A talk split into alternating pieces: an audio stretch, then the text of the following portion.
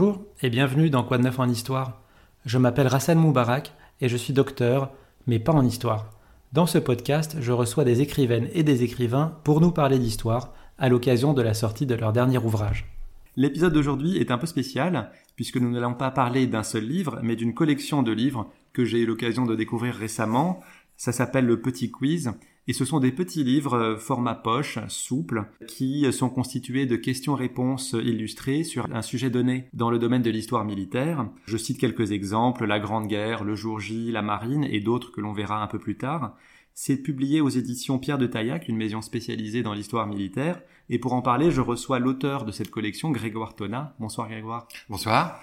Comment vous est venue l'idée de ce format et quel public visez-vous avec ça? Alors, moi, je, je, suis un grand passionné d'histoire au sens large, d'histoire de France, d'histoire militaire. Je lis énormément, voilà, premier point. Deuxième point, je viens du monde de la communication où euh, j'ai pendant 20 ans exercé mes talents euh, dans les agences de communication où en fait on est payé pour avoir euh, pour créer des messages qui ont de l'impact, hmm. faire passer les messages, voilà. Donc ça, c'est deuxième euh, élément. Et il se trouve que je m'apercevais autour de moi, étant passionné euh, d'histoire, je racontais des choses à, un certain nombre de mes amis. En fait, ils avaient perdu tous les repères, ils savaient pas euh, qu'est-ce que c'est qu'un poilu, d'où ça vient, qui déclare la guerre à qui en 39 par rapport à 14, 18, etc. Mais en fait, les gens, ils ont perdu les repères, ils savent pas et ils lisent de moins en moins. Les médias sociaux nous déforment dans des habitudes de consommation de l'information. On lit des, on lit des formats de plus en plus courts. Si on veut une info un peu pointue, on va aller sur son, on va sur son on a l'info dont on a besoin, on est passionné, je sais pas quoi, de timbre, et voilà. Et à la fin de l'article, souvent, il peut avoir un lien et un développement. C'est comme ça qu'on consomme de l'information aujourd'hui. Voilà. Donc, on est face à ce constat-là. Et moi, qui ne suis pas historien de formation, mais passionné d'histoire, j'avais envie quand même de redonner, de faire passer, de transmettre des choses. Et je me suis dit, bah, on va faire ça sous ce format-là de questions-réponses qui sont très structurées, qui interpellent les gens. En fait, c'est très, mmh. c'est très dans l'interactivité. Pour autant, c'est pas un jeu, mais on est sur un format qui a un aspect ludique. Voilà. Mais cet aspect ludique, L'idée, c'est d'arriver, d'essayer d'arriver à, intéresser des gens sur des sujets qui naturellement ne les intéressent pas. Euh, voilà, c'est un peu comme un, des apéritifs, c'est-à-dire que ça, ça c'est une mise en bouche sur un sujet. L'apéritif, il a destination à vous donner envie d'avoir faim et d'aller après dîner. C'est ça en fait le petit quiz. Oui, c'est ça. Je précise. Donc c'est une question et la réponse en dessous. C'est pas des questionnaires à choix multiples. Voilà. Pour donner un exemple concret, on peut parler du dernier tome de la collection qui est sorti mhm. au mois de février, qui traite de la 13e demi-brigade de la Légion étrangère. Mhm. Qu'est-ce qu'on y trouve par exemple? Ah bah, euh, quand a été créée la 13e euh, DBLE euh, Pourquoi Quelle occasion Quel est son parcours Quelles sont les grandes batailles auxquelles a participé la 13e DBLE Elle fait partie donc de la Légion étrangère. Qu'est-ce que la Légion étrangère? Une mm. question toute bête, mais il y a plein de gens qui savent pas exactement ce que c'est que la Légion étrangère. Mais c'est une espèce de grand mythe comme ça, protéiforme, voilà. Et c'est vrai qu'il y a l'historique et puis il y a aussi d'autres éléments comme par exemple les objets emblématiques de la de l'unité, mhm. l'insigne, le drapeau, le mhm. clairon. Mhm. La première question, par exemple, c'est qu'est-ce que la 13e DBLE Et la réponse est donc un des 11 régiments de la Légion étrangère, un régiment d'infanterie, près de 1300 hommes, etc. Donc on a des petites réponses courtes. Alors on va pas évidemment toutes les détailler, mais je voulais vous poser des questions qui ne sont pas dans votre livre. la première, elle peut vous paraître bête, mais c'est quoi une demi-brigade? Alors c'est pas une c'est pas une question bête du tout. En fait, quand elle a été créée, en fait c'est une unité qui a été créée euh, en 1940, pendant au début de la Seconde Guerre mondiale, qui est formée en fait de plusieurs unités de légion, d'éléments épars d'unités de légion, et qui constitue euh, en fait, alors aujourd'hui un régiment, il faut le dire quand même, c'est à peu près 1200 1300 hommes. Mmh. À l'époque, quand on a constitué ça, c'était pour combattre, aider les Finlandais à combattre les Russes. Petite résonance avec l'actualité. Il constitue un corps expéditionnaire qui est fait un peu, pas de briques et de brocs, mais d'unités qui sont, qu'ils estiment être aptes à aller combattre dans le nord, dans le nord de l'Europe, hein, donc dans des conditions particulières climatiques, au niveau climatique. Donc vous avez des chasseurs, des unités de chasseurs alpins qui vont constituer ce, ce corps expéditionnaire euh, qui part en, finalement en Norvège et la 13e DBLE, qui est constituée avec deux unités de légion, d'éléments d'unité de légion. Et une demi-brigade, en fait, c'est une unité qui compte, à l'époque, un peu plus de, je crois que c'était 5000 hommes, quelque chose comme ça. C'est ça, en fait. C'est une brigade, c'est un, terme qui remonte même à l'ancien régime. C'est un peu, c'est un peu à part, en fait. Euh, évidemment, on comprend pas facilement comme ça. Mais dans l'armée, vous avez souvent des, des vocables qui, qui sont le, le, fait de l'histoire, ou d'un, d'un, passé, euh, ou d'une bataille, etc. C'est pas une brigade qui a été divisée en deux, quoi. Non, non, d'accord. Et cette demi-brigade, est-ce qu'elle est singulière au sein de la Légion étrangère? Est-ce que c'est un régiment d'élite? Est-ce que sa composition en termes de nombre ou de provenance géographique des soldats est différente des autres? Non, alors la Légion d'honneur est en soi une, enfin, un, corps d'élite au sein de l'armée française, hein, donc qui représente un peu plus de 10% des effectifs, des effectifs de l'armée française. Euh, la Légion étrangère, c'est un, un, corps d'élite. Et au sein de ce corps d'élite, donc vous l'avez dit tout à l'heure, il y a 11 régiments. Vous avez des régiments de génie, de cavalerie et d'infanterie. La 13e DBLE est un régiment d'infanterie. Mais c'est une unité de choc ce sont des soldats qui vont au, ce qu'on appelle au contact, direct sur le terrain. Voilà. Leurs faits d'armes sont à l'étranger. Mhm. Et dans les questions dont les réponses n'apparaissent pas dans le livre, mhm. c'est sur la localisation géographique de cette euh, unité. Mhm. Donc, elle a été, au sortir de la guerre d'Algérie en 1962, elle a été basée à Djibouti. Tout à fait. Jusqu'en 2011. Et Une cinquantaine d'années, ouais, voilà. tout à fait. Puis aux Émirats Arabes Unis jusqu'en 2016. Et en 2016, elle a été rapatriée en France, sur le plateau du Larzac. Pourquoi cette euh, décision? Alors j'ai pas la réponse à ça. Le fait est qu'il y a une vraie, montée en puissance au sein de l'armée française et que dans ce cadre-là, la 13e DBLE a été rapatriée sur le territoire euh, français métropolitain et sur le plateau du Larzac, qui est historiquement un camp militaire dont les plus anciens qui nous écoutent se rappelleront des luttes des écologistes du plateau du Larzac qui ont lutté contre l'extension du camp dans les années 70 avec José Bové, etc tout ça est apaisé depuis bien longtemps, bien sûr. Les principaux théâtres d'opération que vous citez, c'est bien sûr la Deuxième Guerre mondiale, ensuite la guerre d'Indochine, la guerre d'Algérie. Mhm. Et une des batailles mythiques, c'est la bataille de Bir Hakeim, mhm, mhm. qui a donc opposé une partie de cette, enfin, de ce qui deviendra cette demi-brigade aux troupes de l'Africa Corps du général Rommel dans le désert libyen. Et aux Italiens aussi. Et aux Italiens en 1942. Et on retrouve dans cette bataille l'histoire de Suzanne Traverse, euh, dont je voulais qu'on dise un mot parce que son destin a été raconté par Marie-Laure Buisson dans son euh, mhm. livre que j'ai eu l'occasion de présenter dans le podcast. Mhm. Et Suzanne Traverse, alors elle a une particularité, c'est que c'est la seule femme de la Légion, non seulement de la demi-brigade, mais de toute la Légion étrangère. De toute l'histoire de la Légion étrangère. Il n'y a pas aujourd'hui au sein de, alors que l'armée française est euh, féminisée depuis quand même un certain nombre d'années, il n'y a, c'est, dans la Légion, vous n'avez pas de femme. Il n'y a qu'une femme, et c'est elle. Elle a un numéro matricule, euh, voilà. Euh, bon, c'est lié évidemment à ce qu'elle a, ce qu'elle a fait, notamment à Birakem, mais pas que. Elle a un rôle particulier, elle a une image particulière au sein de la Légion. Alors ils sont très fiers d'elle, ils sont très fiers aussi de ne pas avoir de femmes chez eux. Voilà, c'est une... Et ça c'est une tradition ça ou c'est c'est le bah, règlement Écoutez, vous savez, l'armée française et les unités, les régiments, etc. Ils sont euh, très attachés à leur tradition. Voilà. Mm. Et ils les défendent becs et ongles, à tort ou à raison, je vais pas à juger d'ailleurs. Euh, mm. Voilà, c'est un fait, on le prend. Ben, euh, ce sont leurs traditions. Point. Mm.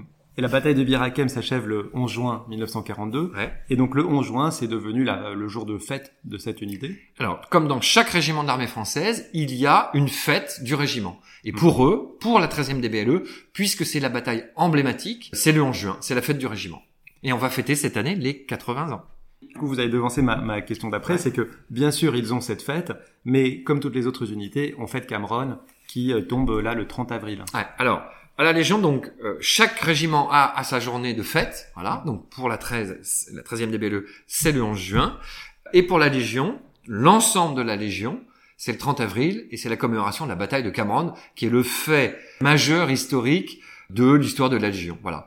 Une soixantaine de légionnaires qui se retrouvent face à, c'est pendant l'expédition le, euh, menée par le Napoléon III en, au Mexique, euh, et c'est une bataille effectivement qui a lieu où 63 légionnaires se battent face à 2000 Mexicains. Voilà, il y aura très peu de survivants, mm. mais c'est l'élément constitutif et ça véhicule toutes les valeurs de la Légion. C'est-à-dire que la mission est sacrée.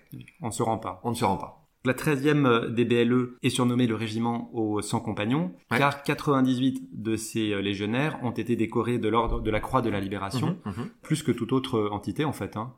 Oui, alors il y a un autre, il y a le BCRA en fait, hein, qui, est, qui en fait qui, est l'ancêtre des services secrets, qui compte un peu plus, mais c'est c'est pas tout à fait une unité au sens régimentaire, mais il est vrai que comme régiment, c'est la 13 qui compte mm. le plus de compagnons dans ses rangs. Voilà, bon ça s'explique que c'est la première unité constituée a rejoint la France libre fin juin 40. C'est-à-dire ce corps expéditionnaire qui a combattu en Norvège victorieusement, notamment à Narvik et à Breivik, deux, dont on dit que ce sont les deux seules victoires de la campagne de mai-juin 40, mm. et qui est rapatrié d'abord en, en, France pour combattre, mais c'est trop tard, ils sont, ils sont en Bretagne, et très vite ils repartent en Angleterre, et c'est fin juin 40 que le général Magrin Verneret surnommé Monclar de son nom de guerre, Mmh. qui dirige la tresse, qui est le chef de corps, qui prend la décision et qui demande à ses hommes, qui dit voilà, moi je, je rejoins, je n'arrête pas la guerre, je continue, je rejoins la France libre avec le général de Gaulle, qui vient de se constituer, de se créer. L'appel, c'est le 18 juin,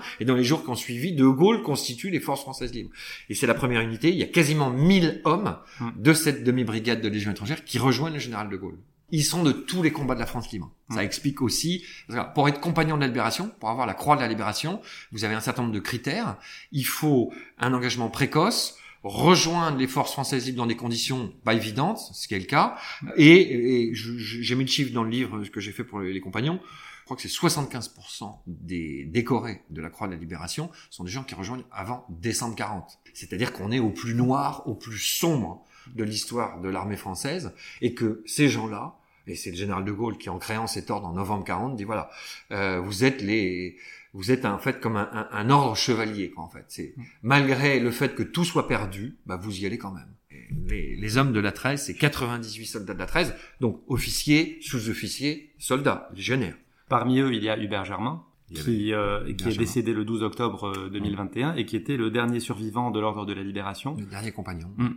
Ces 98 euh, compagnons sont fêtés d'une manière particulière au sein de la de cette demi-brigade. Est-ce qu'il y a une cérémonie euh, particulière? Alors il va y en avoir une le 11 juin. Les familles des compagnons, parce qu'il n'y a plus de compagnons, mais les familles, les descendants, sont invités sur le camp.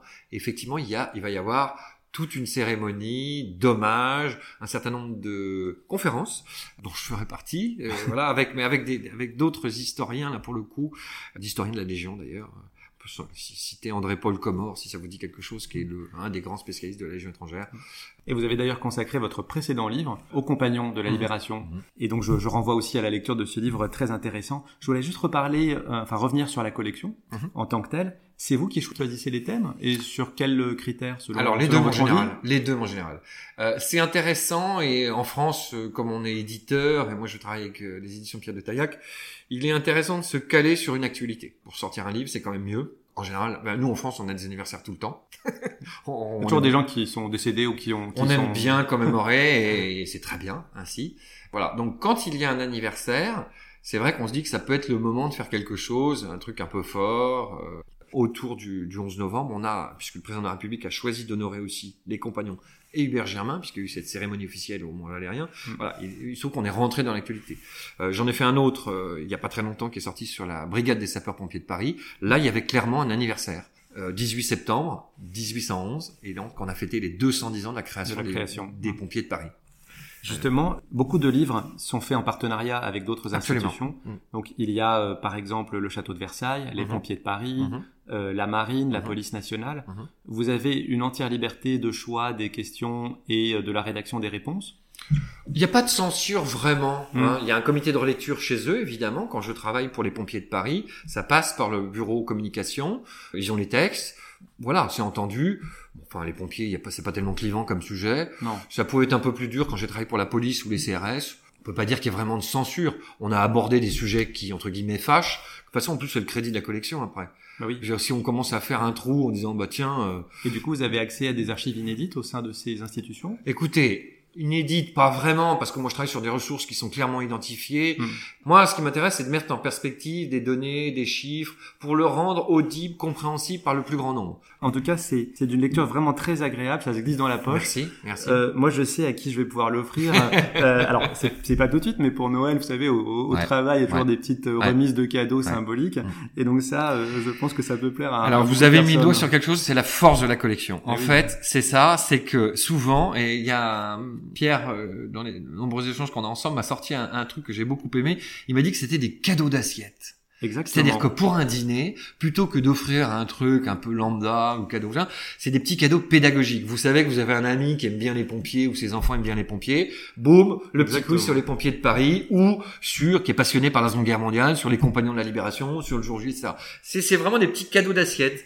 Mais moi, ça me va très très bien. Mm. Et en plus, et on a beaucoup de retours de lecteurs qui nous disent, bah tiens, je l'ai acheté en sortant du musée de, des invalides, enfin de, de l'armée aux invalides ou le musée de la Grande Guerre à Meaux. J'étais avec les enfants et dans la voiture du retour, on s'est posé les questions. Et donc on a continué la visite et on a continué à apprendre. Ça me va super bien. Et les prochains thèmes, c'est quoi? Alors, euh, donc pour cette année, alors les deux années passées ont été un peu compliquées, hein, euh, vous l'imaginez bien, avec le Covid. Un projet qui datait de 2021, qui devait sortir en 2021 parce que c'était le bicentenaire, euh, l'anniversaire de la mort de Napoléon Bonaparte. Donc on en sort un en partenariat, on retravaille avec le musée de l'armée, c'est une chance incroyable de travailler avec eux, je suis à la fois fier, heureux, et voilà. Donc on en fait un sur Napoléon, le petit quiz de Napoléon, qui va sortir dernier trimestre 2022, voilà, mais mmh. qui sera évidemment disponible en librairie avant le 2 décembre, qui est la date emblématique du sacre et de la bataille d'Austerlitz. Et puis un autre qui va sortir un peu avant, qui va sortir cet été. Là aussi, c'est lié à un anniversaire. Alors c'est un peu pointu, enfin oui, c'est pointu. C'est sur l'histoire des troupes de marine. Donc les troupes de marine, là aussi, euh, et ça j'aime bien ça parce que moi j'aime bien démonter un peu des légendes urbaines, les troupes de marine ne sont pas des marins, mais ce sont des soldats de l'armée de terre. Même s'ils ont été rattachés une partie de leur histoire à la marine, depuis plus de 100 ans, c'est l'armée de terre. Et les troupes de marine, c'est un peu comme la Légion, ce sont des unités d'élite, sont les premiers à débarquer, euh, voilà. Et ils fêtent leurs 400 ans, puisque j'ai été créé par le cardinal de Richelieu.